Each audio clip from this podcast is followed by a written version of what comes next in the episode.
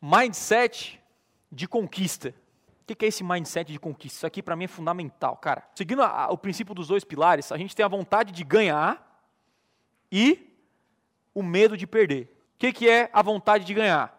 Você está aqui e você vai investir, vai botar sua energia. Cara, eu estou com muita vontade de ganhar. Quando entra um time de futebol para ganhar, ele bota os dois atacantes tal, ele bota. Se preocupa com a defesa? Muito menos com o ataque. O ataque está preocupado em, em fazer gol. Quando tu entra num jogo com medo de perder, você faz o quê? Você retrai, cara. Você retrai tudo, você não vai avançar, você não vai crescer. E essa parte aqui é muito importante, porque você inconscientemente, a maioria joga para não perder.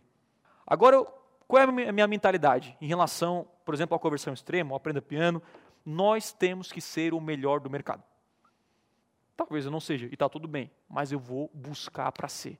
Então, por exemplo, se eu tenho um concorrente lá, ensinando o Google no YouTube, botando um vídeo por semana, eu tenho que botar no mínimo dois. Se o cara está vendendo assim, assim, assado, eu tenho que botar no mínimo isso aqui. Eu não me permito ser o segundo. Eu tenho um mindset de conquista. Eu tenho que ser o melhor do meu mercado mindset de conquista. Não fica, ah, cara, eu, sabe esse negócio aí que você viu? Ah, eu estava risco zero, não estava crescendo.